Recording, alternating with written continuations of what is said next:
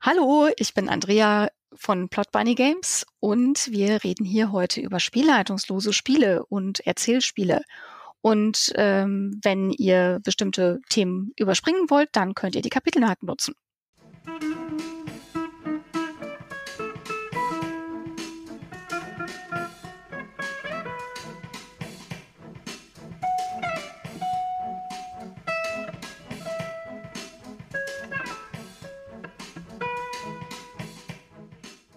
Hallo und herzlich willkommen zu dieser neuen Folge des niveauvollen Trash Talks mit Philipp und Gästen. Mein Name ist Philipp, ich bin der Blogger von Nerds gegen Stefan. Und an meiner Seite habe ich wie immer eine ganz wunderbare Gästin, dieses Mal die Andrea. Hallo. Hallo, danke für die Einladung. Wer bist du denn und warum habe ich dich reingeholt?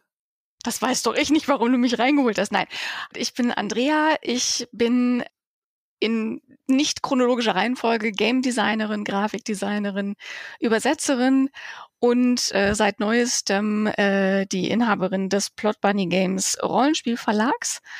Und äh, du hast mich, nehme ich an, eingeladen, eben weil ich diesen Verlag gegründet habe und weil gerade unser aller, allererstes Crowdfunding läuft von einem Spiel, was ich dann auch noch selber geschrieben habe.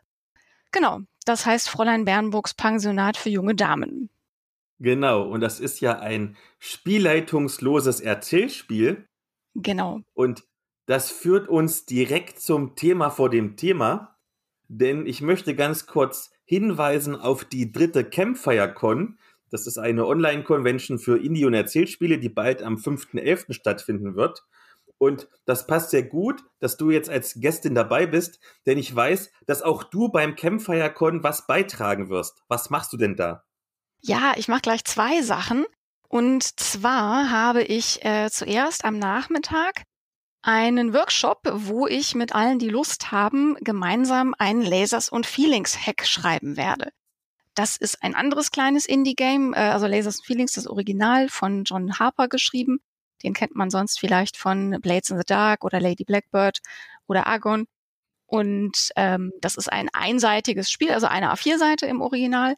Und ähm, wir gucken uns da zuerst an, wie das ganze Ding aufgebaut ist. Und dann schreiben wir gemeinsam live on air im Stream einen Hack davon.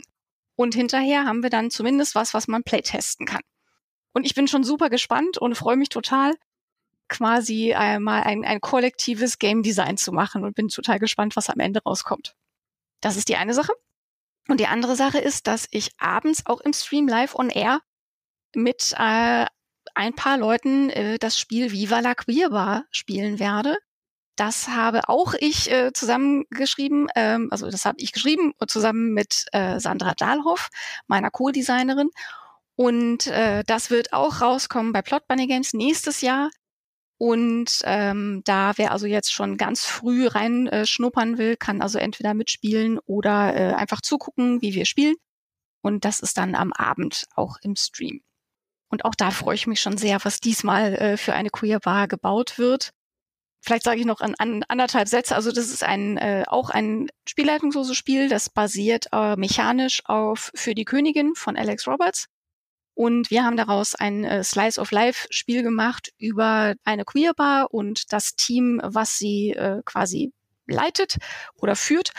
Und ähm, es geht eben so um die äh, Freuden und äh, Kämpfe, die dazugehören, wenn man äh, Teil einer queeren Community ist. Also die Charaktere sind alle queer und die Bar auch. Und äh, die Spielenden äh, müssen aber nicht queer sein. Da dürfen gerne alle mitspielen, die Bock auf das Thema haben ja, ich bin sehr gespannt, wo die Queer aber diesmal wird. Also ob sie in Space ist oder im Fentelalter oder irgendwo in der historischen Realität.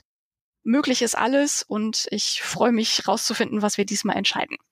Wie spielt man denn eigentlich so spielleitungslose Erzählspiele übers Internet? Ich habe ja nun auch schon mal Online-Rollenspiel gespielt, also in Anführungszeichen normale Rollenspiele. und selbst da sind wir uns schon immer ins Wort gefallen und es brauchte eine strenge Spielleitung, um uns zu zügeln. Aber wer zügelt mich denn, wenn es keine Spielleitung gibt? Also dich äh, zügelt, glaube ich, in erster Linie das Interesse daran, alle anderen auch zu Wort kommen zu lassen. also ich muss dazu sagen, ich habe ja bisher tatsächlich fast ausschließlich online gespielt ähm, weil ich erst im Zuge der Pandemie überhaupt zum Rollenspiel gekommen bin und dann aber so im äh, Schnelldurchlauf alles mal mitgenommen habe, was ich so finden konnte.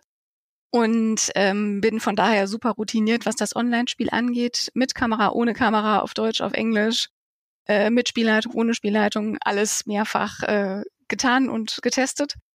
Und ähm, ich glaube, der Trick ist, also ich finde es persönlich leichter, mit Kamera zu spielen, weil man da eben auch zum Beispiel nonverbal Zeichen geben kann, indem man die Hand hebt und sagt, hier, ich möchte gern was sagen und dann eben das Wort auch abgeben kann. Und ansonsten äh, hilft es und eben auch sehen kann, okay, wer will was sagen. Und ansonsten hilft es natürlich, meistens haben ja die spielleitungslosen Spiele trotzdem eine Moderation. Also eine Person, die das Spiel erklärt hat und so ein bisschen auch guckt, okay, jetzt lass uns mal zum nächsten Ding weitergehen. Und ähm, das ist natürlich auch eine Aufgabe, die jemand in der Spielrunde einfach übernehmen kann, ähm, darauf zu achten, dass alle drankommen und das Spotlight verteilt wird und nicht immer eine Person eine halbe Stunde redet und alle anderen langweilig äh, mit den Fingern äh, drehen oder nebenbei Social Media checken. Ich fand es nie wirklich problematisch. Und das andere Ding ist, dass ganz viele spielleitungslose Spiele, da reden wir wahrscheinlich am Ende noch mal ein bisschen äh, tiefer drüber. Das Spiel selber gibt dir ja sozusagen, entweder übernimmt das Spiel Aufgaben der Spielleitung oder das Spiel verteilt die Aufgaben der Spielleitung an die Spielenden.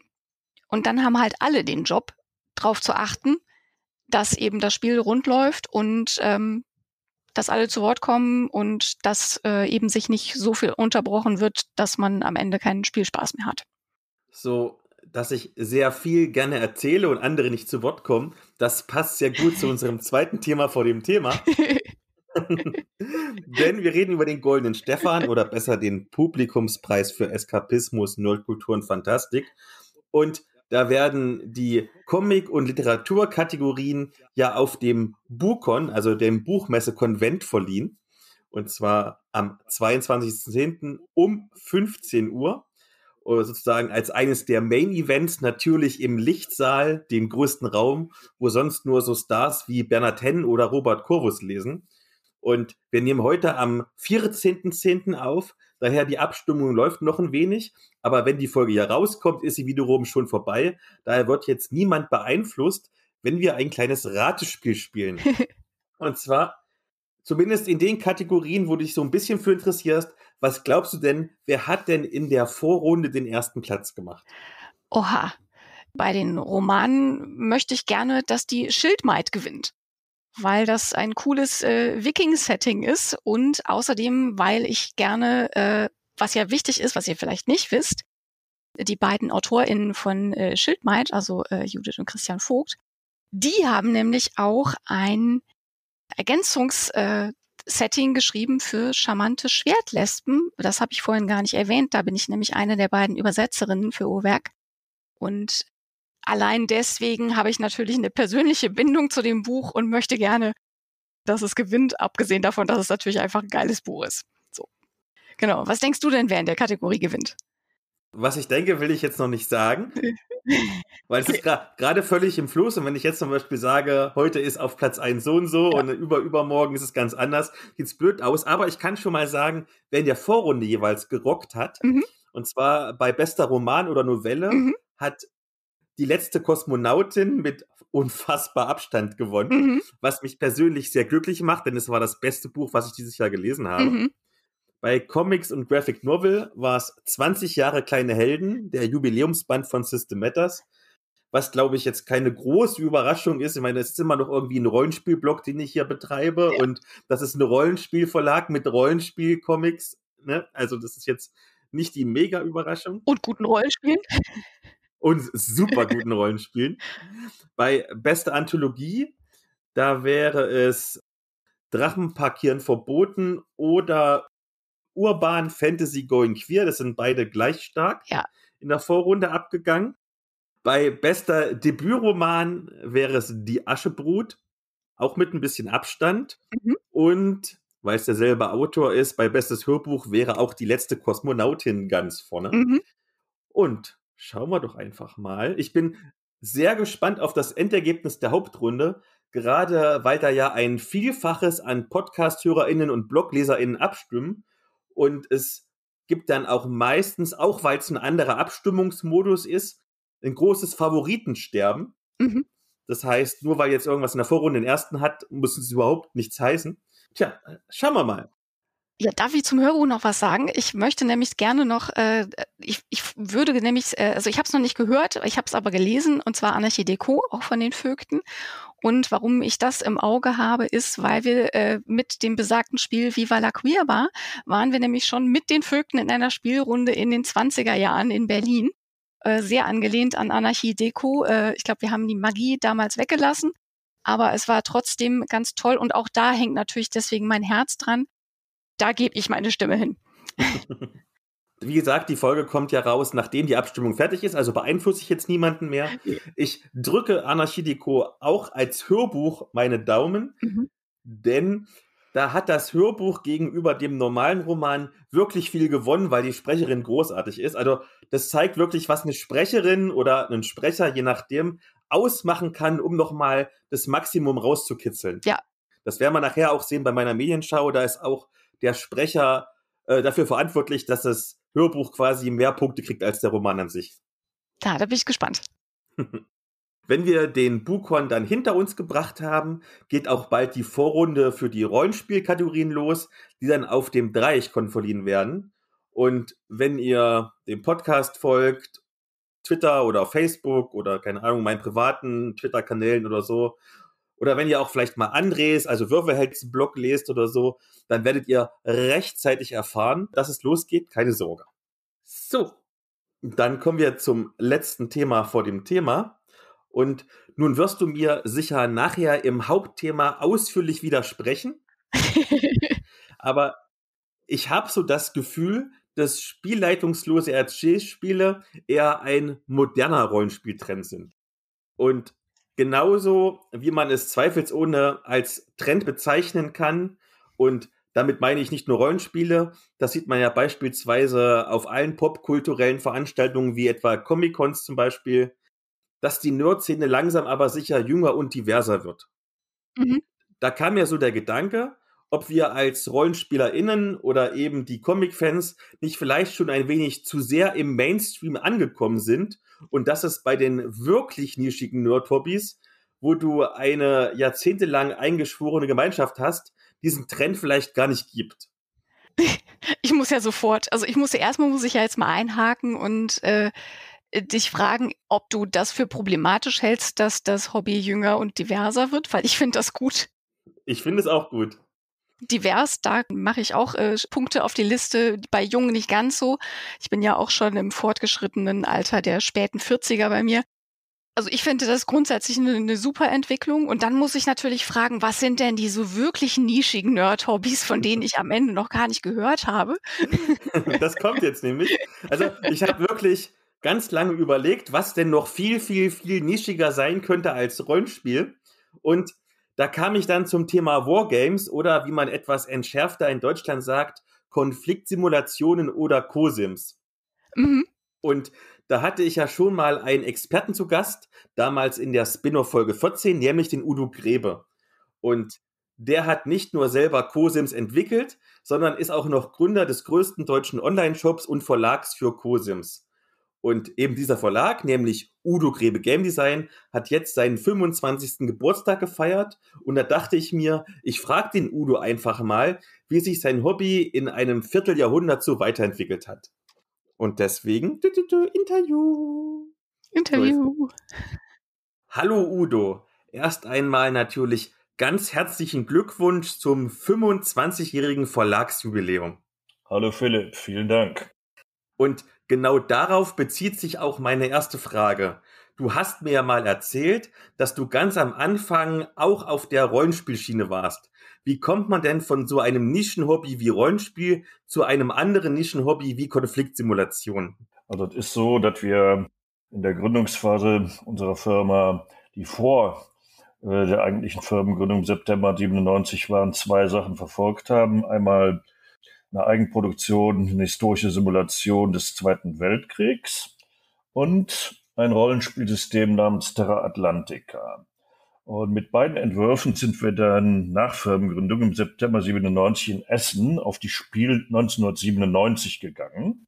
Und da hat sich an den Kundenreaktionen ganz klar gezeigt, dass an Terra Atlantica, ein weiteres Rollenspielsystem, es gibt schon so viele Rollenspielsysteme, null Interesse besteht.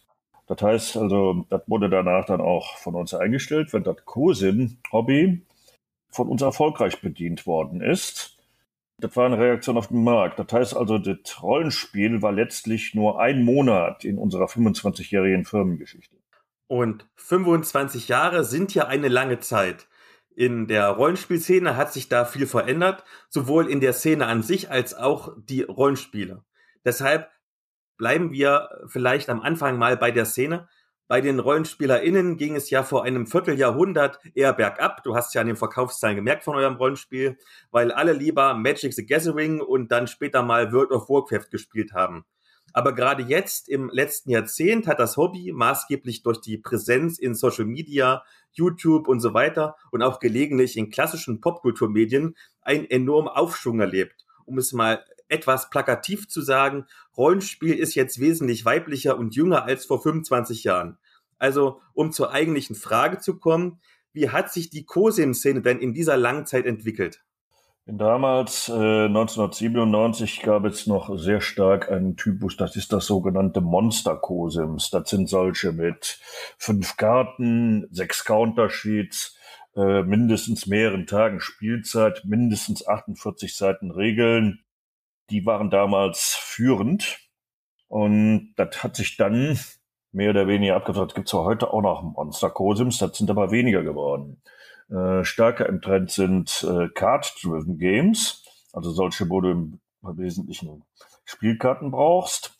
Oder auch ähm, in letzter Zeit mehr Sachen, die über Kickstarter laufen, aber generell einfacher.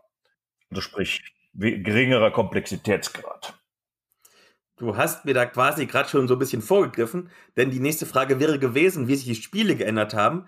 Aber hat sich denn zum Beispiel auch die Szene, die SpielerInnen, hat sich da was geändert? Ich erinnere mich zum Beispiel, ihr habt ja mal eine eigene Zeitung rausgebracht, das Command and Strategy, und da gibt es einen Bericht von der, ich glaube, GOSCON 30, und da wird extra hervorgehoben, dass zum Beispiel mittlerweile mehr weibliche Wargamerinnen bei der Convention zugegen waren. Hast du das auch festgestellt, dass auch vielleicht im deutschsprachigen Raum die Szene jünger und weiblicher wird?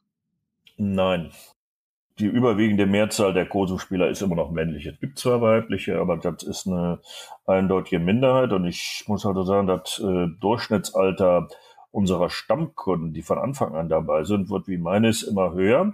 Allerdings hat UGG gerade in den letzten Jahren, vor allem in der Nach-Corona-Zeit oder der, seit der Corona-Zeit eine große Anzahl von Neukunden, die dann etwas jünger sind. Die sind aber eher noch in der Minderheit.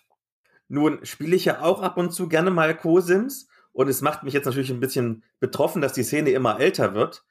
Hättest du vielleicht eine Idee, vielleicht auch durch die Interaktion, die ihr zum Beispiel auf der Spielmesse habt, wo ja auch viele GelegenheitsspielerInnen sind, wie man Diskurs im Hobby ein bisschen populärer machen könnte?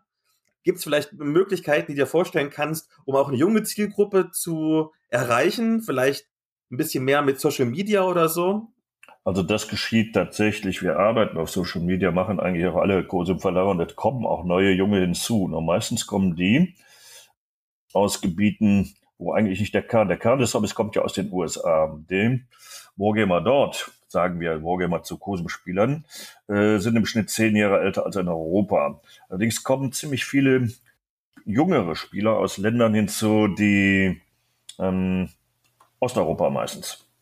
Oder die noch nicht so vor 20 Jahren oder 25 Jahren dabei waren. Also vor 25 Jahren hatten wir so gut wie nix in Osteuropa und da gibt es relativ viele. Und ich wollte auch nicht sagen, dass es gar keine Jungen gibt. Das ist halt nur die Mehrheit, das sind die Älteren. Also wir gewinnen neue hinzu. Vielleicht war ich da missverständlich. Zuletzt noch eine Frage, die so ein bisschen tagesaktuell ist. Wir befinden uns ja in politisch unruhigen Zeiten. Und ich kann da von mir selbst sprechen, jetzt irgendwie voller Freude ein Kriegsspiel zu zocken oder sogar im Podcast zu rezensieren, vielleicht, wenn es sogar darum geht, irgendwie mit oder gegen Russland zu kämpfen, das fühlt sich gerade nicht so richtig gut an. Aber andererseits weiß ich auch, dass in den ersten Corona-Jahren plötzlich Brettspiele mit Pandemie oder generell Krankenhausthemen weggingen wie warme Semmeln. Wie ist es im Kurs im Bereich? Gibt es da eventuell auch ein gesteigertes Interesse an, sagen wir mal, tagesaktuellen Themen? Oder sind die COSIM-SpielerInnen da eher zurückhaltend? Das lässt sich so nicht verallgemeinern, aber jedenfalls ist das schon so, dass es bestimmte Kriege gibt, auch die kürzlich stattgefunden haben. Da gibt es ja zum Beispiel von Decision Games Modern War, die die neueren Kriege beinhalten.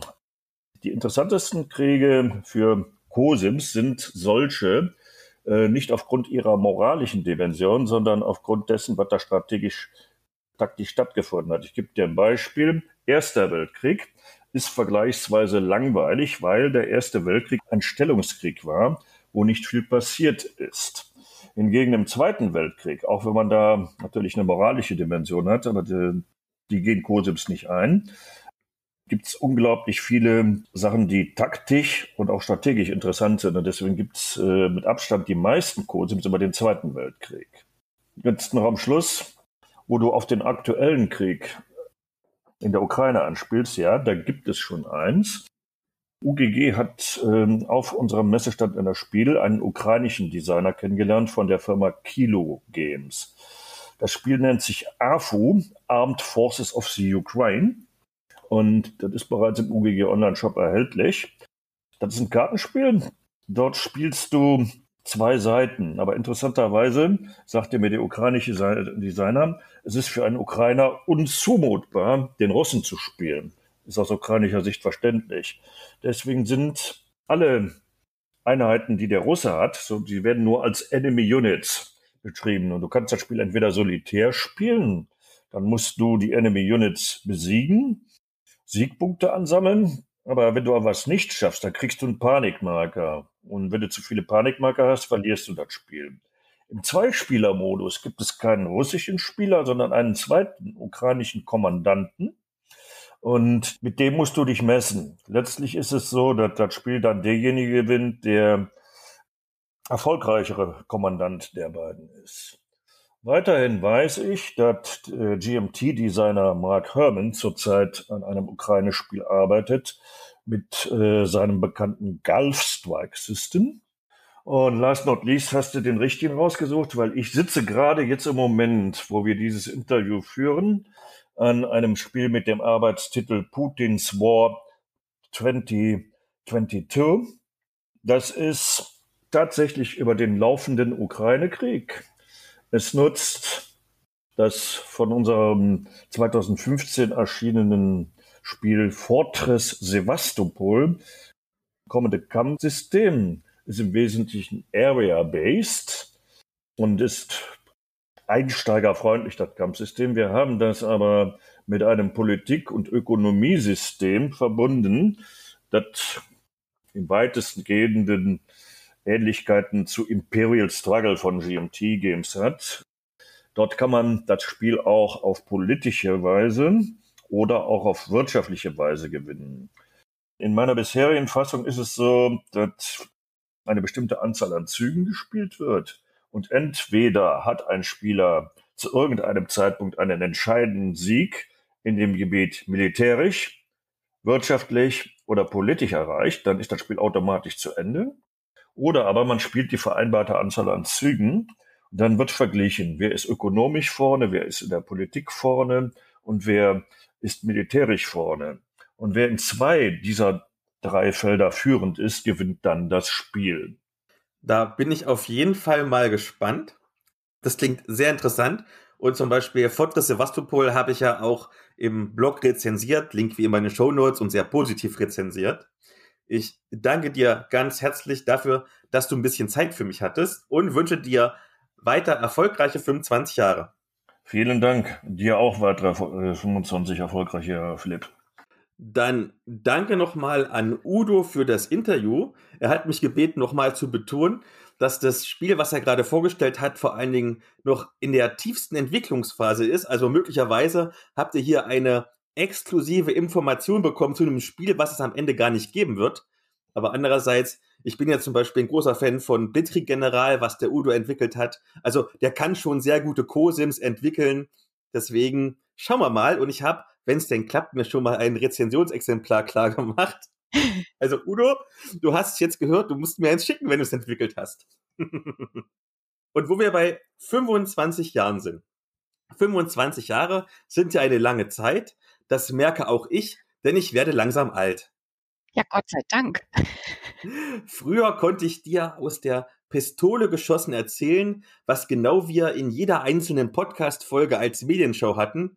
Und nun habe ich gestern durch Zufall gesehen, dass meine Medienschau erst letztens hier besprochen wurde, nämlich vor so ziemlich genau einem halben Jahr in der Episode 30. Ich hatte es wirklich schon vergessen. Aber das macht nichts. Dann wird aus meiner Medienschau eben ein Medienschau-Update und ich muss dann auch nicht so viel erzählen und habe dann auch nicht mehr so viel Arbeit beim Schneiden der Podcast-Folge. Also lasst uns mit einem Medienschau-Update anfangen. Und ich bin ja immer skeptisch, wenn es um Zulu geht oder generell um Horrorabenteuer. Das ist ja altbekannt. Wenn nun aber Carsten Pohl, der meiner Meinung nach beste Autor für deutsche Zulu-Abenteuer aller Zeiten, sagt, dass das, was ich jetzt gleich vorstelle, der beste One-Shot aller Zeiten ist, dann werde ich doch hellhörig. Und deshalb habe ich mir Weiters on the Storm geschnappt. Und das passt ja sogar ganz gut, denn dieses Abenteuer für das Dagen-Rollenspiel ist auch mehr erzählerisch, genauso wie einfach Dagen erzählerischer ist als beispielsweise so Tabletop-Rollenspiele wie Dungeons Dragons, also den Kram, den ich vor allen Dingen mag. Tatsächlich hat mich dieses Abenteuer aber wirklich gut abgeholt, denn hier steht nicht der Horror im Mittelpunkt, sondern es ist eigentlich ein Detektivabenteuer. Man spielt in den 70er Jahren in Los Angeles in der Rolle von PolizistInnen, die nach verschwundenen Tremperinnen suchen. Anfangs eher erfolglos, aber dann wird die erste Leiche entdeckt, die zu einem Übel mit einer ganzen Menge an seltsamen Tätowierungen überzogen ist. Und dann passieren noch weitere Morde, teilweise sogar vor aller Augen. Und das steht alles irgendwie in einem Zusammenhang mit dem König in Gelb und einem Sektenkult. Das ist natürlich harter Tobak, aber auch ungemein spannend. Denn Riders on the Storm arbeitet viel mit Hilfsmitteln, um das ganze Abenteuer atmosphärisch zu gestalten. So gibt's beispielsweise für jede Szene Tipps und Tricks vom Autor Moritz Honert, wie man die Atmosphäre aufbaut, zum Beispiel Musikempfehlungen. Und außerdem gibt es um die 40 wirklich schön gestaltete Handouts.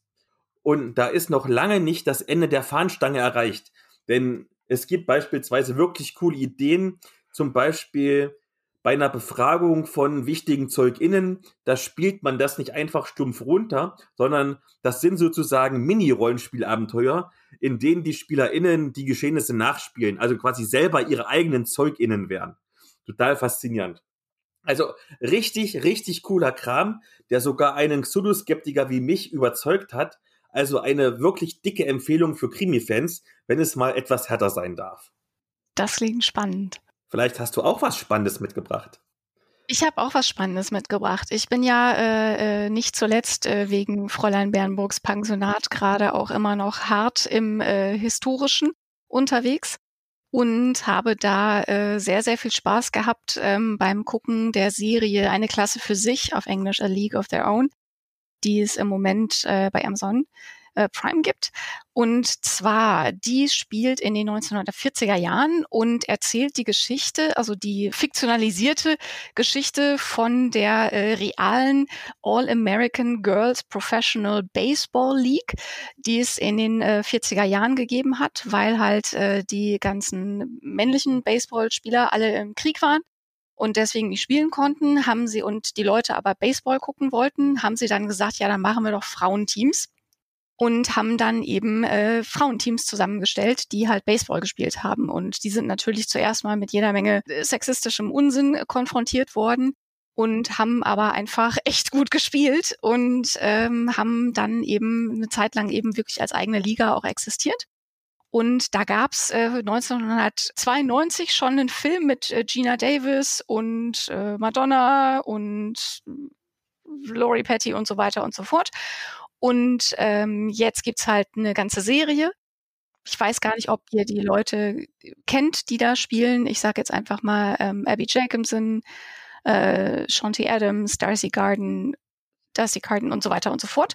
Also äh, jede Menge coole Schauspielerinnen. Und die neue Serie äh, ist, erzählt die Geschichte einfach äh, länger und detaillierter und äh, packt auch mehr auf Augenmerk auf das Thema Queerness, weil einfach mal viele der Baseballspielerinnen damals äh, queer gewesen sind und es eben dann entsprechend auch in der Serie ist. Und da geht's dann eben auch um so Fragen wie, kann ich out sein oder nicht? Und wie gehe ich als queere Person mit der, mit den Geschlechternormen um, die erstens in den 40ern generell existiert haben und eben speziell aber auch nochmal dieser ähm, Frauen-Baseball-Liga aufgedrückt worden sind. Ähm, wir sehen auch so, wie sahen eigentlich damals queere Bars aus? Was waren so die Gefahren, die damit zusammengehangen haben, dass man überhaupt die besucht hat? Weil eben äh, zumindest in den USA ähm, homosexuelle Handlungen jeder Art, also sowohl zwischen Frauen als auch zwischen Männern, illegal gewesen sind. Äh, sehr lange, bis in, lass mich kurz gucken, bis, äh, das ist erst 2003 als verfassungswidrig erklärt worden übrigens. Also wie gesagt, die Serie erzählt einfach die Geschichte von mehreren Charakteren. Es sind wahnsinnig gute Schauspielerinnen, wahnsinnig interessante Charaktere, eine unglaubliche Vielfalt. Und einfach eine total gute, spannende Geschichte, die mir echt gut äh, gefallen hat und die ich euch unbedingt ans Herz legen würde, wenn ihr euch für Baseball interessiert, für historische Serien, für, keine Ahnung, Sportgeschichten äh, im Allgemeinen oder eben einfach auch für queere Geschichten und queere Charaktere ähm, weil da findet ihr sozusagen für, für jeden, für jedes dieser Interessen findet ihr da äh, cooles Zeug in, in der Serie. Und es ist auch eigentlich gar nicht schlecht, wenn man das, äh, also später vielleicht mal Fräulein Bernburgs Pensionat spielen will, das spielt ja in den 50ern, ist trotzdem eine gute Vorbereitung, weil einfach viele Sachen in den 50ern noch ähnlich sind oder noch genauso sind und da kann man sich auf jeden Fall auch Inspiration dafür holen. Ich stelle mir gerade vor, wie die ganzen knallharten alten Wargamer das Interview gehört haben, vergessen haben auszuschalten und plötzlich sind sie mit irgendwas über Queerness und werden ganz bleich im Gesicht. Ja, so ist das, wenn man mich in den Podcast einlädt. da müsst ihr jetzt durch. Ich habe die Medienschau mit einem kurzen Update begonnen und ich beende sie auch mit einer kurzen Rezension, damit es ein bisschen ausgeglichen ist und damit du gleich mit dem Hauptthema loslegen kannst. Mhm. Und zwar möchte ich sprechen über den Fantasy-Roman Klingenherz von Dan Rahlmeier, den ersten Band der Die Ritter von Dunmore-Reihe, welchen ich als acht Stunden und 36 Minuten langes Hörbuch gehört habe. Man kann aber natürlich auch die 300 Seiten ganz regulär auf Totholz lesen. Das ist erstmal ganz klassische Mittelalter-Fantasy. Also es gibt ein Königreich mit heldenhaften Rittern und bösen Monstern und ärmlichem Bauernvolk. Und jetzt kommt gleich die große Besonderheit. Einerseits können auch Frauen zum Ritter geschlagen werden, wenn sie denn jemand ausbildet. Und andererseits kann man so eine Ritterkarriere auch als Nicht-Adeliger antreten. Und damit ist natürlich schon klar, was hier jetzt passieren wird. Brioni ist noch eine junge Bauerntochter, die natürlich überhaupt keinen Bock darauf hat, einen anderen Bauernlümmel zu heiraten und die stattdessen lieber mit dem Schwert rumfuchtelt. Und dann gibt es die abgehalfterte Ritterin Keswin, der bei einer Escort-Mission der Kronprinz abhanden kommt und daneben die Dinge ihren Lauf. Keswin braucht Hilfe, Breoni kann ihr diese Hilfe anbieten, aber dafür will sie zur Ritterin ausgebildet werden und das will Keswin natürlich nicht, bis sie sieht, dass die Brioni doch ziemlich viel Potenzial hat. Also das geht schon so in Richtung Heldenreise und um ungleiches Duo und so, was ich zusammenfinden muss, nur mit so ein bisschen ambivalenten Rollen. Und es gibt also ganz viel hin und her, also Kämpfe mit Monstern, ein paar Story-Enthüllungen und ambivalente und emotionale Charaktermomente. Und dann ist der Roman auch schon vorbei und man wartet auf die Fortsetzung. Bei Amazon hat Klingherz aktuell 4,4 von 5 Sternen. Das finde ich ein wenig übertrieben, aber das ist schon wirklich solide Fantasy. Solide Geschichte, solides Worldbuilding, solide Figuren. Und jetzt machen wir sozusagen mal ein Live-Experiment hier im Podcast und schauen, ob die HörerInnen auch so vergesslich sind wie ich. Denn ich habe schon mal ein Hörbuch als durch und durch solide bezeichnet, nämlich der Monolith. Deshalb, ihr an den Endgeräten, wisst ihr noch, wie viele Sterne ich damals gegeben habe? Na, wisst das? Drei von fünf. Und eigentlich wäre ich auch hier dazu geneigt, aber Dane Rahlmeier hat einfach einen so guten Schreibstil, dass ich nochmal einen halben Punkt draufgebe. Also bekommt der Roman dreieinhalb von fünf. Und weil ich heute einen richtig guten Tag habe und weil der Hörbuchsprecher wirklich fantastisch ist, gebe ich dem Hörbuch nochmal einen kleinen Wertungsbonus, sodass wir am Ende bei 3,75 von 5 landen. Das kann man sich wirklich mal geben. Das ist eine feine Sache. Und dann kommen wir vielleicht zu anderen feinen Sachen, Sachen, von denen ich noch überhaupt keine Ahnung habe, nämlich zu Erzählspielen und da vor allen Dingen zu Erzählspielen, die spielleitungslos sind. Vielleicht fangen wir mal ganz bei den Basics an. Mhm. Ähm, wie gesagt, ich kenne ja vor allen Dingen in Anführungszeichen normale Rollenspiele, also sowas wie Dungeons Dragons, ich habe auch schon mal DSA gespielt. Ich schiebe auch gerne mal meine Miniaturen irgendwie über die Battle Map was unterscheidet denn ein Erzählspiel von meiner Art des Rollenspiels? Also ich würde jetzt zuerst nochmal äh, differenzieren äh, zwischen Erzählspiel und Erzählrollenspiel. Ähm, der Unterschied äh, zwischen Erzählspielen und ich sage mal crunchigeren Systemen ist, äh, dass Erzählspiele oder Erzählrollenspiele immer auch Mechaniken haben, die die Geschichte an sich steuern. Also es gibt Akte oder es gibt Szenen oder es gibt bestimmte Interaktionen zwischen den Charakteren, dass äh, darauf der Fokus liegt zum Beispiel. Oder es wird gemeinsam eine Welt geschaffen und so weiter. Also da geht's halt weniger darum, dass, also ich sag mal so, im traditionelleren Rollenspiel, da ist ja das Hauptthema Charaktere laufen durch irgendeine Welt und lösen irgendein Problem. So.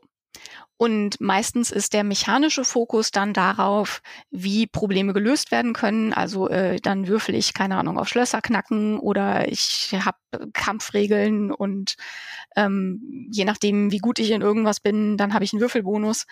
Und ähm, in einem Erzählspiel wird halt eben nicht nur sozusagen eine Kampfsituation oder eine Konflikt- oder Problemsituation verregelt, sondern es gibt eben auch Regeln für das Erzählen der Geschichte. So. Wie das aus ist, das ist dann von Spiel zu Spiel wieder sehr, sehr unterschiedlich. Das ist die eine Geschichte. Und die andere Geschichte ist, dass ich gerne nochmal differenzieren würde zwischen Erzählspielen und Erzählrollenspielen. Erzählrollenspiele sind für mich dabei Spiele, die einen erzählerischen Fokus haben, wo man aber trotzdem weiterhin seine Charaktere spielt und die durchaus auch eine Spielleitung haben können. Also ich würde da zum Beispiel quasi sämtliche Powered by the Apocalypse Spiele drunter tun, also von Monster Hearts bis äh, Dungeon World. Die sind im Grunde äh, alle, haben, sind alles Erzählrollenspiele, weil die eben sozusagen die Geschichte auch mechanisch steuern. Und dann gibt es Erzählspiele, wo man eigentlich entweder gar keine Charaktere mehr spielt oder eher Gruppen von Charakteren spielt. Ähm, das wäre zum Beispiel, ich sage jetzt mal die Sachen, die es schon auf Deutsch gibt, ähm, sowas wie zum Beispiel Microscope, wo man eben gemeinsam ähm, eine Welt baut und nur in einzelnen Szenen ab und zu mal Charaktere spielt und die aber auch mehrfach wechseln während des Spiels. Oder sowas wie für die Königin, wo man ähm, zwar sozusagen einen Charakter verkörpert, aber eigentlich gar keinen gar keine Aussp Szenen ausspielt, sondern einfach nur Fragen beantwortet und daraus halt die Geschichte entsteht.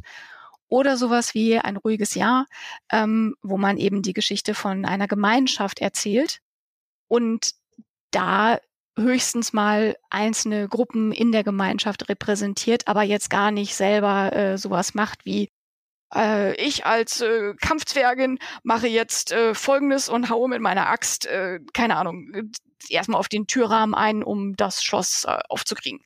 Das machst du halt nicht dann, weil du gar keine einzelnen Charaktere hast. Und dann gehen wir vielleicht mal weiter. Mhm. Warum denn keine Spielleitung? Ähm, also ich bin in meiner Rollenspielgruppe, das ist ja für die HörerInnen, die schon länger zuhören oder die uns auf Instagram folgen, ja alt bekannt, ich spiele halt die ganze Zeit. Das ist eigentlich meine Aufgabe, ich mache nichts anderes, ich spiele kaum selber. Und ich glaube schon, als Spielleitung braucht man Hm, ein bestimmtes, ich weiß nicht, Fähigkeiten klingt jetzt ein bisschen abgehoben, aber schon, man hat andere Skills als Spielleitung als als Spielerin, einfach weil man andere Rollen verkörpert. Mhm. Und ähm, warum soll denn jetzt jemand das auch machen, auch wenn er das gar nicht kann? Das erste ist, also wer das nicht kann, kann es lernen. Wer das nicht will, muss es ja nicht tun ich will ja niemandem zwingen, spielleitungslose Spiele zu spielen, wenn ihr da keinen Bock drauf habt. Ähm, ich erzähle euch aber gerne, was ich cool finde an spielleitungslosen Spielen und dann könnt ihr selber entscheiden, ob das was für euch ist oder nicht. Was ich halt cool finde an spielleitungslosen Spielen ist, dass eben die Aufgaben verteilt werden. Dass ich eben als Spielleitung nicht die ganze Zeit den Löwenanteil von Strukturierung und Planung und Vorbereitung und Nachbereitung habe, sondern dass das eben auf alle verteilt wird oder eben, wie gesagt, vom Spiel selber übernommen wird, indem das Spiel zum Beispiel eine bestimmte Struktur vorgibt. Ich finde es super, weil am Ende die Trennlinie zwischen spielleitungslosem Spielen und kollaborativem Spielen mit Spielleitung letzten Endes eine fließende ist. Also die ist nicht klar, die ist nicht hart. Je nachdem, wie du Spiel leitest, geht es auch teilweise schon in den Bereich, dass du eben deinen Spielenden auch Spielleitungsaufgaben im Grunde übergibst. Ich sag mal ein Beispiel. Also wenn du zum Beispiel Brindlewood Bay spielst, da gibt es ähm, die sogenannten äh, Paint the Scene Fragen, also die Szene aufsetzen Fragen. Das heißt, jedes Mal, wenn die Spielenden an einen Ort kommen, dann äh, gibt es eine Frage, die die Spielleitung den Spielenden stellt und mit der Antwort gestalten die Spielenden die Welt mit. Und dann sind wir gar nicht mehr so weit weg vom spielleitungslosen Spielen, weil einfach alle mehr mitgestalten können und auch, das ist die andere Seite, mehr mitgestalten müssen. Weil wenn man keinen Bock hat, eben mehr Verantwortung für die gesamte Geschichte zu übernehmen und nicht nur für den eigenen Charakter und die eigene Figur und deren Geschichte, dann ist man bei spielleitungslosen Spielen wahrscheinlich falsch und sollte weiter äh, spielleitungsvolle, also Spiele mit Spielleitung spielen, weil man sich da eben dann nicht darum kümmern muss. Wobei ich persönlich ja auch denke, es ist einfach guter Spielstil, dass man, egal welche Rolle man hat, trotzdem guckt, ob alle am Tisch Spaß haben und äh, was man selber vielleicht dazu beitragen kann, dass alle noch mehr Spaß haben, einschließlich die Spielleitung. Von daher ist für mich diese Trennung einfach gar nicht so da. Das liegt aber bestimmt auch daran, dass ich einfach noch nicht so lange im Rollenspiel bin und jetzt einfach noch nicht 20 Jahre lang Spiele mit äh, Spielleitung spiele, wo diese Trennung total hart ist und von daher da ganz unvoreingenommen, unvoreingenommen an die Sache rangegangen bin und äh, gar nicht auf die Idee gekommen bin, dass man das nicht tun sollte. So. Und was für Arten von Spielen kann man denn da spielen? Oder auch umgekehrt, was kann man denn da nicht spielen? Also ich kann mir jetzt, wie gesagt, irgendwie so Erzählspiele, wo jeder irgendwie was beiträgt, damit die Geschichte vorangeht. Da kann ich mir das gut vorstellen. So was ich auch gelesen habe auf eurer Kickstarter-Page von eurem aktuellen Crowdfunding. Ich kann mir gut vorstellen, dass das funktioniert. Ich könnte mir jetzt zum Beispiel nicht vorstellen, dass irgendwie Dungeons Dragons oder was wir immer spielen, Beyond the Wall, in die Richtung funktionieren würde. Mm, kannst du sagen, warum nicht? Ich glaube, weil zum Beispiel, wenn du jetzt einen Kampf hättest, mhm. dann muss ja trotzdem irgendwie das strukturiert sein. Man muss ja irgendwie immer noch den Gegner steuern. Mhm. Angenommen, wir spielen jetzt alle in einer Gruppe und jeder ist aber Spielleitung. Mhm. Bin ich dann nicht automatisch geneigt, irgendwie meiner Gruppe einen Vorteil zu geben oder wenn ich jemand nicht mag, einen Nachteil zu geben und sagen, ich bin jetzt ausnahmsweise mal die Spielleitung und deswegen, der Drache greift jetzt dich an, dich, den, den ich nicht mag. Mhm. Und, und du, dich da nicht mag ich und deswegen der Ork, der gerade auf dich zurennt, nee, der rennt jetzt zu mir. Mhm. Ähm, ja, klar. Also wenn du natürlich äh, auf diese Art Kampfszenen spielen willst, dann bist du wahrscheinlich mit äh, traditionelleren Spielen besser bedient, wo einfach äh, ein Großteil äh, der, der Situationen mit Würfeln entschieden wird. Oder eben äh, die Spielleitung Dinge festgelegt hat und auch die Runde sich darauf geeinigt hat, dass nur die Spielleitung die Befugnis hat, diese Entscheidungen zu treffen. So, weil natürlich kannst du das trotzdem als Spielleitung machen. Du kannst ja als Spielleitung trotzdem deinen äh, Lieblingsleuten Vorteile verschaffen, ohne dass du das laut sagst. So. Ich finde es nicht cool, weil ich das unfaires Leiten finde und ich finde, der äh, Job von Spielleitung ist halt auch fair zu sein gegenüber den Spielenden als Menschen. Und was ich halt immer wieder merke, ist, wenn ich mit Leuten spiele, die äh, Erzählspiele mögen, wir haben gar nicht so sehr den Fokus darauf, dass unsere Figuren immer gut dastehen und gut rauskommen und die größten Vorteile kriegen, sondern wir tun halt den Fokus drauf, was ist die geilste Geschichte? Was ist das meiste Drama, die meiste Spannung, die coolste Wendung, der dramatischste Rückschlag, von dem wir uns dann wieder triumphierend erholen können. Und dann triffst du ganz, erzählerisch ganz andere Entscheidungen. Du sagst, oh ja, komm, schick mir das Monster, äh, schick in meine Richtung, ähm, damit ich zeigen kann, wie mein Charakter damit umgeht. So, ja. Rennt der weg, stellt die sich hin und schreit das Monster an und rammt dem ihr Schwert irgendwo rein oder äh, so. Und ähm, dass also sozusagen so eine Kampfsituation in einem erzählerischen Spiel wahrscheinlich mehr dafür da ist, dass Kampfsituation und das Verhalten in der Kampfsituation die Figuren charakterisiert und wir was über die Figuren lernen und ob am Ende das Monster stirbt oder nicht oder wegläuft, ist eher so der Anlass dafür und gar nicht der Fokus. So. Und wie gesagt, das, da muss man aber natürlich Lust zu haben. Da müssen sich vor allen Dingen die Spielenden auch einig sein, welche Art Spielstil gerade gewünscht ist. Und ähm, auch da würde ich wieder sagen, die Grenzen sind ja fließend. Also wenn du jetzt zum Beispiel sowas spielst wie Masks, also äh, das Teenie-Superheldenspiel, äh, was auch bei The Apocalypse ist, da kannst du schon so klassische Bösewichte als Gegenüber haben, die du auch irgendwie äh, bremsen willst in irgendeiner Art und Weise. Und trotzdem legt das Spiel mindestens genauso viel mechanischen Fokus darauf, wie die Charaktere sich untereinander verhalten, dass sie halt Teenies sind, dass sie sich mit ihrer Identität auseinandersetzen, dass sie sich verändern im Laufe der Geschichte. Und das kriegst du halt eben, wenn du das eben mechanisch gerne steuern willst und nicht rein erzählerisch lösen willst, was du natürlich Dungeons and Dragons und DSA auch machen kannst, dann bist du wahrscheinlich mit einem erzählerischen oder erzähllastigeren Spiel gut beraten. Aber jetzt bin ich von der Spielleitung abgekommen, ne? warum man ohne Spielleitung spielt. Genau. Warum Leute Spiele ohne Spielleitung auch cool finden, ist, weil sie keinen Bock mehr haben, dass eine Person in der Runde so viel mehr Macht hat als alle anderen. So, Meistens liegt es daran, dass die Leute schlechte Erfahrungen mit schlechten Spielleitungen gemacht haben, die halt äh, diese Macht nicht als eine Verantwortung äh, angenommen haben, sondern eben als eine Macht, die man eben auch missbrauchen kann. Und so nach dem Motto, ich bin die Spielleitung, da müsst ihr jetzt durch. Dann auch eben nicht mehr sich drum kümmern, ob die Spiele, also ob die Leute am Tisch Spaß haben oder nicht. Hauptsache, ich kann meine Story durchdrücken oder ich kann jetzt hier Leute dafür bestrafen, dass sie nicht das tun, was ich will, dass sie tun. Und ähm, das halte ich einfach für schlechten Spielstil. Und wenn du eben keine Spielleitung hast, dann ist das eben von vornherein rein mechanisch schon mal schwerer, sich so zu verhalten.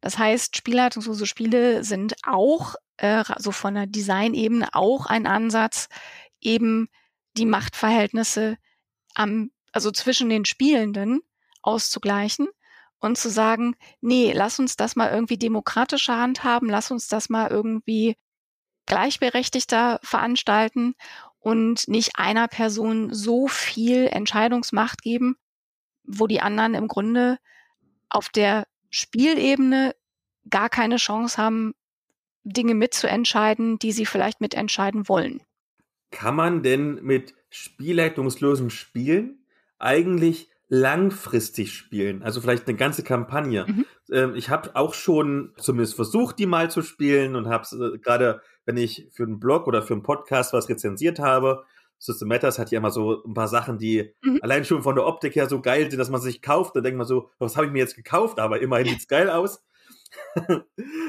Aber das sind ja alles so Sachen, die doch recht kompakt sind. Und wir werden auch gleich auf dein Crowdfunding-Spiel kommen. Mhm. Und auch das ist ja im Verhältnis recht kompakt, so, wenn ich richtig gelesen habe, für ein bis zwei Spielabende ausgelegt. Ähm, mhm. Kann man überhaupt so langfristig spielen? Weil man weiß ja im Prinzip vorher noch gar nicht, was passieren wird, weil ja jeder seine Ideen reindrückt. Ja, das ist, da sind wir natürlich jetzt bei dem äh, Spielprinzip äh, Play to Find Out, also Spiele, um herauszufinden, was passiert. Das ist jetzt nicht begrenzt auf spielleitungslose Spiele. Das hast du eben auch bei in den eigentlich in allen Powered by the Apocalypse Spielen ist das eins der Spielprinzipien, dass du eben nicht vorher alles planst und dann die Leute nur noch durch die Geschichte laufen, was ein legitimer Spielstil ist, wenn alle da Bock drauf haben. Das äh, nur um das klarzustellen. Ähm, sondern dass du eben guckst, was interessiert denn die Leute am Tisch, die gerade sitzen? Wo geht die Geschichte hin und dich auch überraschen lassen kannst von ganz neuen Wendungen, weil jemand anders was einbringt, wo du nie drauf gekommen wärst, was aber eine fantastische Idee ist und dann sagst du, okay, dann machen wir jetzt das. So.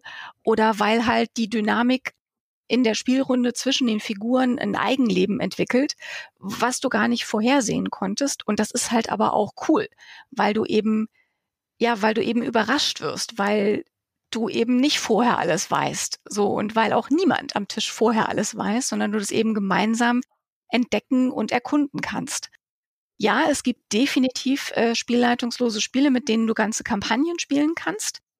Zum Beispiel Wonder Home von Jay Dragon. Da spielst du äh, so Tierwesen, die durch eine Welt wandern, äh, in der es keine Gewalt mehr gibt. Und das ist im Grunde ein Kampagnenspiel. Also du hast da auch äh, Aufstiege im Sinne von Charaktere verändern sich im Laufe der Zeit. Du hast ganze Jahreszeiten, durch die du durchspielen kannst. Du hast eben äh, da sozusagen eben sowohl äh, vom, vom Rahmen des Ganzen als auch von der Charakterentwicklung auf jeden Fall ein Kampagnenspiel. So.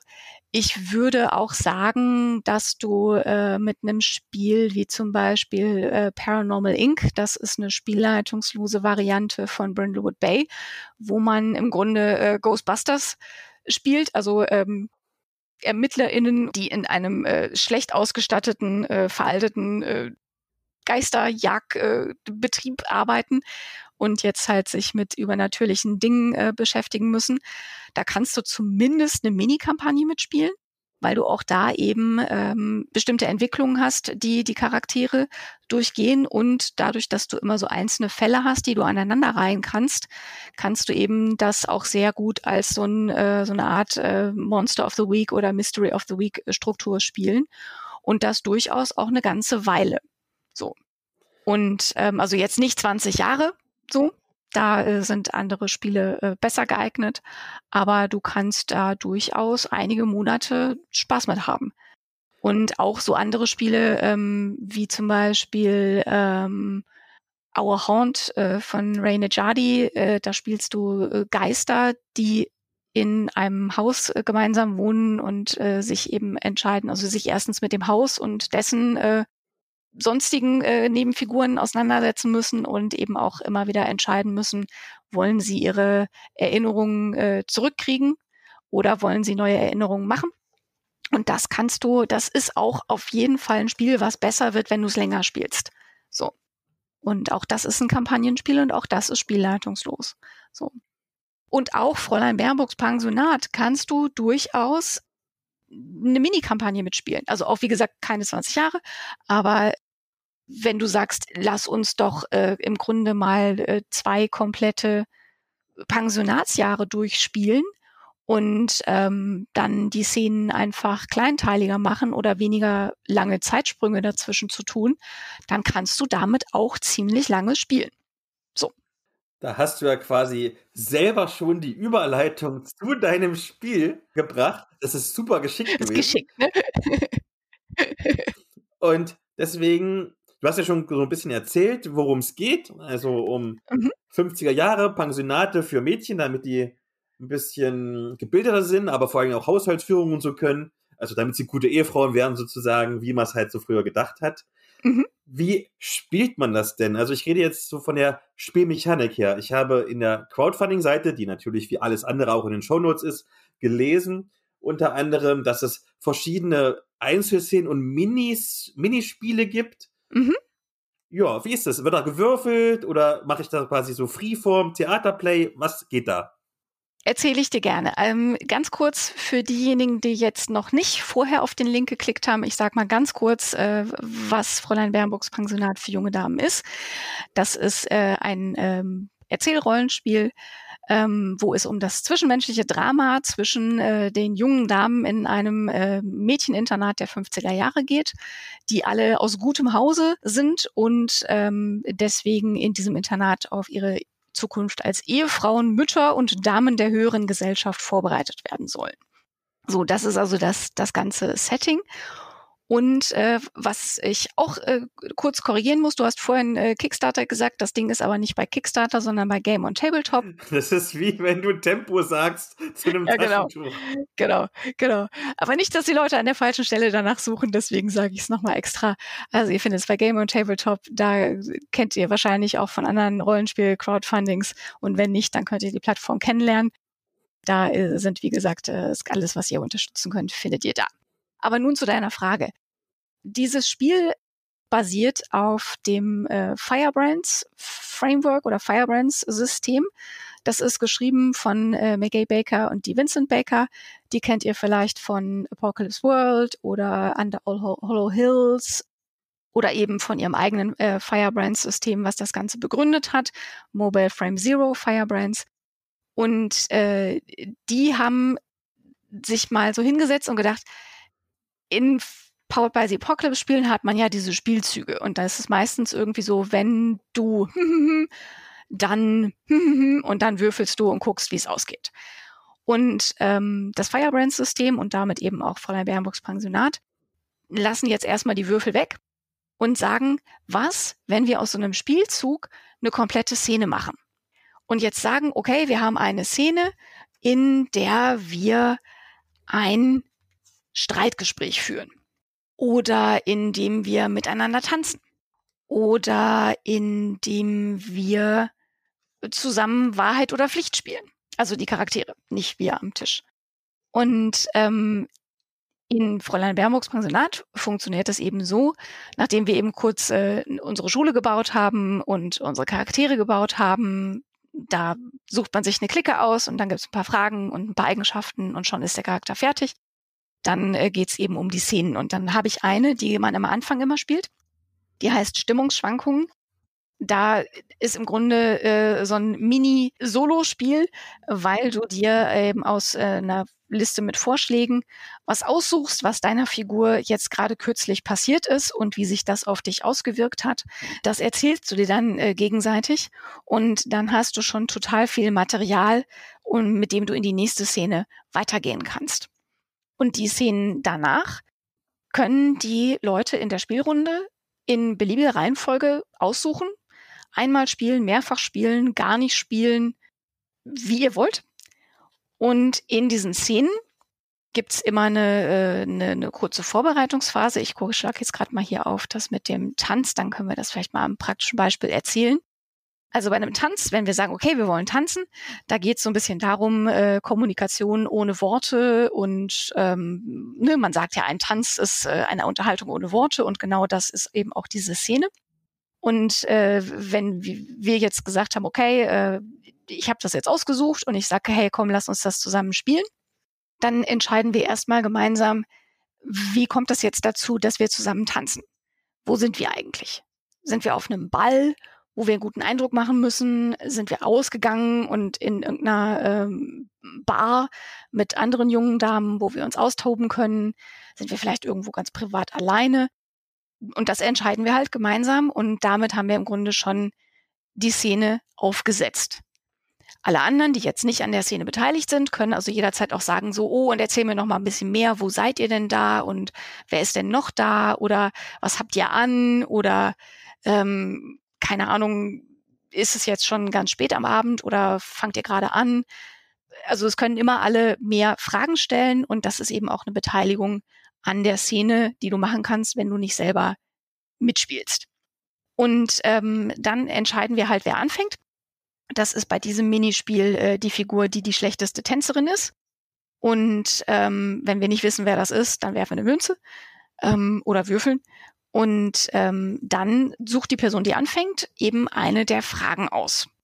Das ist jetzt zum Beispiel sowas wie, eine meiner Haarsträhnen hat sich gelöst. Streichst du sie zurück? Und das kann ich, wenn ich will, einfach so vorlesen. Und dann kannst du darauf antworten. Oder ich kann halt sagen, oh, und wir tanzen und äh, es geht halt, äh, es ist halt irgendwie fetziger äh, Swing und äh, bei irgendeiner äh, spektakulären Drehung hat sich jetzt eine von meinen Haarsträhnen gelöst und äh, dann drehe ich mich so an dich ran und streichst du die jetzt zurück. So. Also ich kann das halt beliebig ausschmücken und ähm, wir können das natürlich auch ausspielen in dem Moment. Und du antwortest dann eben drauf und bist danach selber dran, dir eine andere Frage oder einen anderen äh, Prompt von dieser Liste auszusuchen. Und dann antworte ich da drauf. Und dadurch entsteht eben diese Tanzszene. Und die Vorschläge sind immer Sachen, die neue Sachen ins Spiel bringen, die Entscheidungen erfordern, wo du entscheidest, näher ich mich an oder bringe ich einen Konflikt rein, wo du Gefühle ausdrücken kannst. Also im Grunde immer die Szenen, die interessant sind. So. Und nachdem wir das zweimal hin und her gemacht haben bei dem Tanz, ist die Szene auch schon vorbei. Und dann suchst du die nächste Szene aus. Und suchst dir eben äh, auch eine Person aus, mit der du die spielen willst oder mehrere Personen. Und das ist so ganz grob äh, die Mechanik. Und da muss ich mal ganz frech fragen, wie kommt man denn auf so eine Idee? Also mir fallen tausend Rollenspiel-Settings ein. Wahrscheinlich fallen mir nicht mal zehn ein, aber mir fallen tausend Rollenspiel-Settings ein. Aber dieses würde mir nicht einfallen. Du meinst jetzt die 50er Jahre im Mädchenpensionat? Ganz genau. Ja, das liegt äh, einerseits daran, dass ich mich äh, in der Vergangenheit schon relativ viel mit den 50er Jahren beschäftigt habe, weil ich die ein extrem interessantes Jahrzehnt finde. Ähm, das fing an damals äh, mit dem 50er Jahre Benimmbuch, was mein Vater im Regal hatte, was ich schon als Teenie fasziniert gelesen habe. Und ging dann einfach weiter dadurch, dass ich bin immer wieder bei den 50ern gelandet. Also es gibt, äh, in den 50ern haben einfach sehr viele Dinge ihren Anfang genommen, die erst später so richtig Schwung gekriegt haben. Also zum Beispiel in den 50ern fängt die äh, schwarze Bürgerrechtsbewegung an. In den 50ern fängt die äh, homosexuelle Befreiungsbewegung an nicht erst Ende der 60er, wo Stonewall ist, sondern halt das geht in den 50ern, gibt es eben die Vorläufer in, in den USA. So. Oder auch in äh, Großbritannien. In den 50ern gab es den ersten Playboy und die erste Bravo. Es gab musikalische und kulturelle Entwicklungen, die bis heute relevant sind. Und du hast eben so diesen, äh, diesen Konflikt zwischen einerseits wird so, gibt so diese Rückkehr zu strengeren Geschlechterrollen, traditionellen Werten nach dem Krieg, jetzt so die ganzen Freiheiten des Krieges, jetzt ist aber auch mal gut damit und dann gibt's eben so diesen Push sowohl für Frauen als auch für Männer eben zurück zu einer strengen Binarität und eben auch so strengen äh, Geschlechterrollen. Und ähm, du hast aber eben auch immer wieder diese Widerstandsbewegungen und diese anderen Ansätze, die eben teilweise aus den 40ern auch übergeblieben sind, weil die Leute natürlich auch gesagt haben, wieso gebe ich diese Freiheiten wieder auf, die ich irgendwie vor, vor fünf Jahren noch hatte? Ich glaube nein. Und ähm, das erzeugt einfach so ein interessantes äh, Spannungsfeld. Da kommen die 50er her. Und äh, das Mädchenpensionat äh, kommt daher, dass ich es total interessant finde, äh, Settings zu haben, in denen äh, sozusagen nur ein Geschlecht existiert, weil man nämlich dann äh, die gesamte Bandbreite menschlicher Verhaltensweisen auf ein Geschlecht aufteilen muss und dann eben gar nicht erst äh, in die Situation kommt zu sagen, aber die Frauen sind so und die Männer sind so und andere solche Leute gibt's sowieso nicht, sondern du hast halt erstmal diese Zuschreibung von junge Damen und kannst dann gucken, ist meine Figur das eigentlich? Findet die das gut? Findet die das blöd? wehrt die sich gegen diese Erwartungshaltung oder sagt die, nee, das ist genau das, wo ich Bock drauf habe oder naja, gut, das ist irgendwie das Einfachste und dann arrangiere ich mich damit. Wenn es eine Rebellion ist, ist die offen, ist die eher so unterschwellig und dass man einfach versucht, sich zu entziehen. Und all diese Fragen kannst du halt in diesem Setting auch erkunden. Und ein Internat ist eben auch immer so ein Ding, da sind junge Leute, die wichtige Entscheidungen treffen müssen, wie ihr Leben weitergehen wird. Ähm, die Eltern sind nicht da und die sind untereinander und sehr eng aufeinander. Und da ist natürlich das Drama vorprogrammiert und Drama soll es ja geben in dem Spiel. So. Und so kam ich da drauf. Und jetzt habe ich gleich noch eine Frage, wo ich fragen muss, wie kommt man denn auf so eine verrückte Idee? Und zwar, wir sind jetzt gerade in einer schwierigen Zeit mit irgendwie Corona und es ist Ukraine-Krieg und Rezension steht vor, äh, Rezension. Die Rezession steht vor der Tür. Wie kommt man denn auf die verrückte Idee, trotzdem einen Rollenspielverlag zu gründen? Das kam so, also das Ganze war eigentlich erstmal so ein bisschen ein Witz und wo wir halt in äh, mehreren Online-Kaffeeklatschen äh, mal so rumgesponnen haben, was wäre denn, wenn wir einen Verlag gründen, haha. Und ähm, irgendwann kam dann der Punkt, wo ich dachte, ach, ich fange mal an, das so zu recherchieren, was da so eigentlich alles dazugehört und habe immer so gewartet, dass so der Punkt kommt, dass ich denke, so, nee, nee, lieber nicht. Und der kam halt nicht. so. Und jetzt habe ich einen Rollenspielverlag, weil ich wollte halt einfach gerne mehr coole Rollenspiele rausbringen, die entweder übersetzt sind oder eben original auf Deutsch entstanden sind. Mehr Nischenkram für all die Leute, die wie ich auf so dieses ganze klassische High Fantasy oder klassische Cyberpunk Settings oder so nicht so Bock haben, weil sie da einfach nicht so abgeholt werden und die haben aber vielleicht Bock auf, oh, 15 Jahre Mädchenpensionat? Das klingt spannend oder eben auch auf andere Spiele, die ich äh, jetzt noch nicht anteasern kann, aber die natürlich äh, schon äh, in Arbeit sind und äh, wo dann nächstes Jahr es mehr, mehr Infos zu gibt. Und ähm, immer wenn ich denke, ich hätte gerne mehr von irgendwas in dieser Welt, dann ist, bin ich immer sehr schnell bei, okay, was kann ich dazu beitragen, dass es das gibt? Und so war das mit diesem Verlag halt auch. Ich habe halt gedacht, ich möchte einfach, ich habe so oft coole Spiele, die habe ich auf Englisch gelesen und gespielt und dann erzähle ich Leuten davon und die sagen, oh, das würde ich auch gerne mal spielen und dann sagen die, gibt's nur auf Englisch, ne? Und ich sage, mm. Und da habe ich gedacht, da muss man doch was tun. Man muss doch diese coolen Spiele übersetzen, damit die Leute halt einfach mehr Zugang dazu haben, weil es einfach im deutschsprachigen Raum auch für Leute, die gut Englisch äh, können, oft leichter ist, auf Deutsch zu spielen und wenn dann eben der Regeltext auch auf, auf Deutsch da ist. Und dann habe ich gedacht, dann mache ich das doch einfach. Und so kam das äh, zu dem Verlag. Und wie das Ganze weitergeht, das werden wir sehen. Also wir werden äh, sehen, wie das, wie das Crowdfunding weiterläuft. Wir werden sehen, äh, äh, wie weit wir über die Finanzierung drüber kommen und was dann noch alles so enthüllt werden kann und wie viel ähm, dann eben auch äh, für weitere Spiele da ist. Aber ähm, von allem, was ich höre, höre ich positives Feedback. Leute freuen sich, Leute haben Lust darauf, Leute haben Interesse und schreiben mir Dinge wie, ich habe total drauf gewartet und endlich gibt's das. Und offensichtlich möchten Menschen das. So. Das ist jetzt natürlich, ne, ich bin jetzt natürlich nicht äh, übermorgen äh, die nächste Ulysses, das ist klar. Aber ich möchte ja auch äh, kein Konzern werden, sondern ich möchte ein äh, solider Verlag sein, der coole Spiele rausbringt und äh, bei dem Leute für ihre Arbeit ordentlich bezahlt werden. Und ähm, bisher sieht es gut aus. Die meisten HörerInnen werden ja vermutlich jetzt gleich auf den Link klicken in den Show Notes, weil dafür sind die Links in den Show Notes ja da. Ja.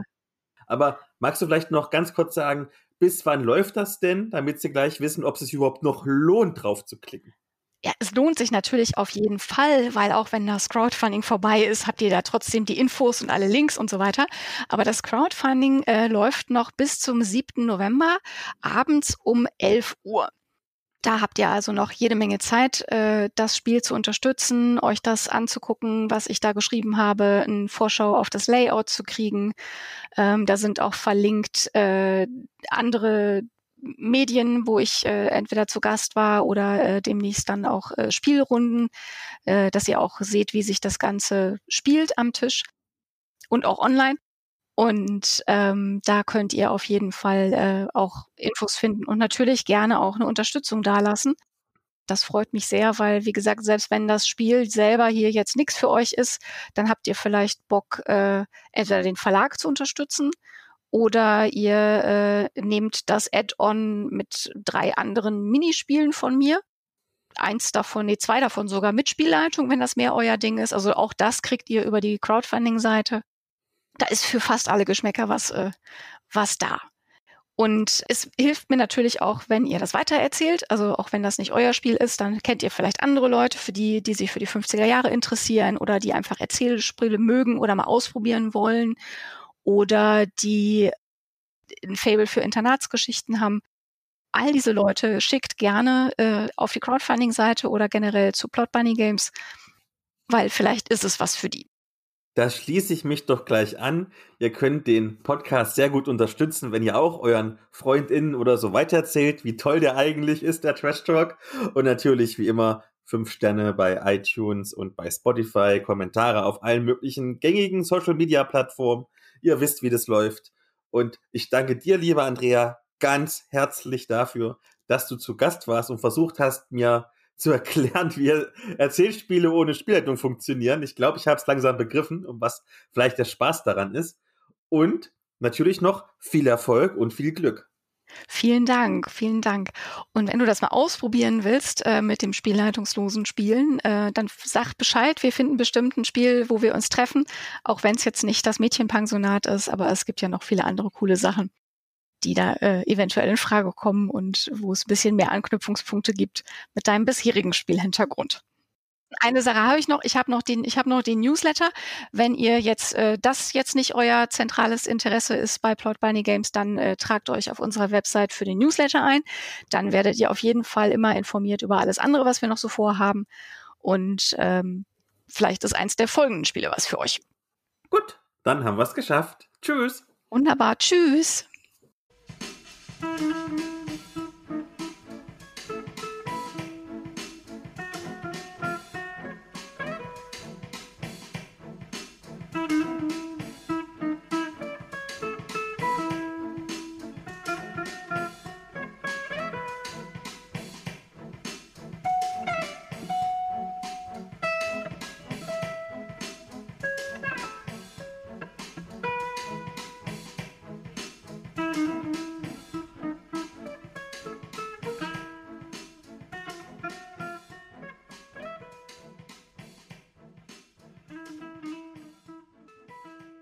Und deswegen du, du, du, Interview. Interview. genau. Ja. Schade, dass ich das jetzt nicht mit reinhören kann, sonst könnte ich da auch noch. Ta ta tatsächlich sagt er vor allen Dingen, dass es äh, sehr viele alte weiße Männer sind, die alle wegsterben. Ich frage mich, warum. Wobei ich habe gerade das, das, äh, das, kurz, wenn wir gerade so wie kurz aus der Reihe plaudern, Jay Dragon, äh, sehr junges Indie-Design-Mensch, äh, ist gerade auch beim äh, Warhammer-Figürchen anmalen. Also von daher, ähm, ich glaube, die, klar, was, was sichtbar ist im Hobby, ist eine Sache und ähm, ich glaube, es gibt halt Leute, ich denke halt, die Mehrheit ist eine andere Frage und dann ist halt auch die Frage, ähm, wie willkommen sich Leute fühlen in diesem Hobby und warum. Aber das ist vielleicht ein, ein anderes Thema für einen anderen Tag. genau. Genau.